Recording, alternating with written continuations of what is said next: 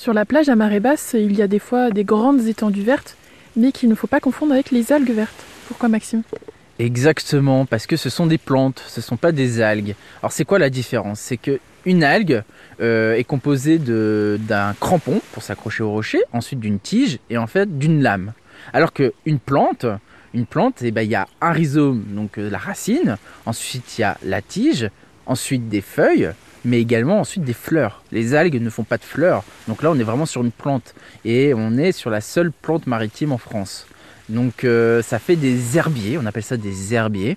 Euh, qui vont euh, canaliser toute une vie microscopique, mais qui va jouer un rôle pour beaucoup d'espèces marines, comme nurserie, comme refuge ou comme source d'alimentation. les herbiers de Zoster ont donc un important rôle écologique. Comment est-ce qu'on fait pour vraiment les différencier et surtout y faire attention? Alors, l'herbier de Zoster, c'est, vous allez voir, c'est une feuille euh, presque rectangulaire et assez longue. Donc euh, là, chez nous, on a la zostère marine. Euh, chez nous, elle va faire maximum 50-60 cm. Il faut savoir qu'en Bretagne, on a des endroits, elle fait carrément 2 mètres de long. Donc ça fait vraiment presque une forêt quoi. Alors que les algues, hein, souvent c'est, on voit, hein, c'est une lame, les algues vertes notamment, assez grande, plutôt ronde, enfin voilà, patatoïde, enfin voilà, c'est comme ça qu'on peut la représenter. Et les herbiers d'Auster a été retenu dans la directive 4 sur l'eau.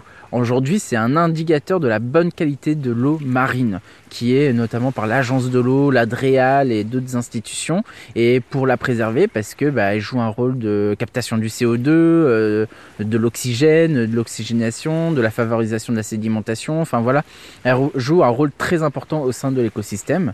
Et euh, en fait, avant, euh, il y avait vraiment des prairies importantes sur la côte ouest, en tout cas. Aujourd'hui, à cause d'une bactérie, elle a régressé. Elle essaye de revenir petit à petit, mais avec de plus en plus l'activité humaine sur l'estran, c'est difficile pour elle. Donc quand je vais voir les pêcheurs à pied, c'est vrai que je leur dis de faire attention à ne pas ratisser à l'intérieur et de vraiment préserver ces patchs de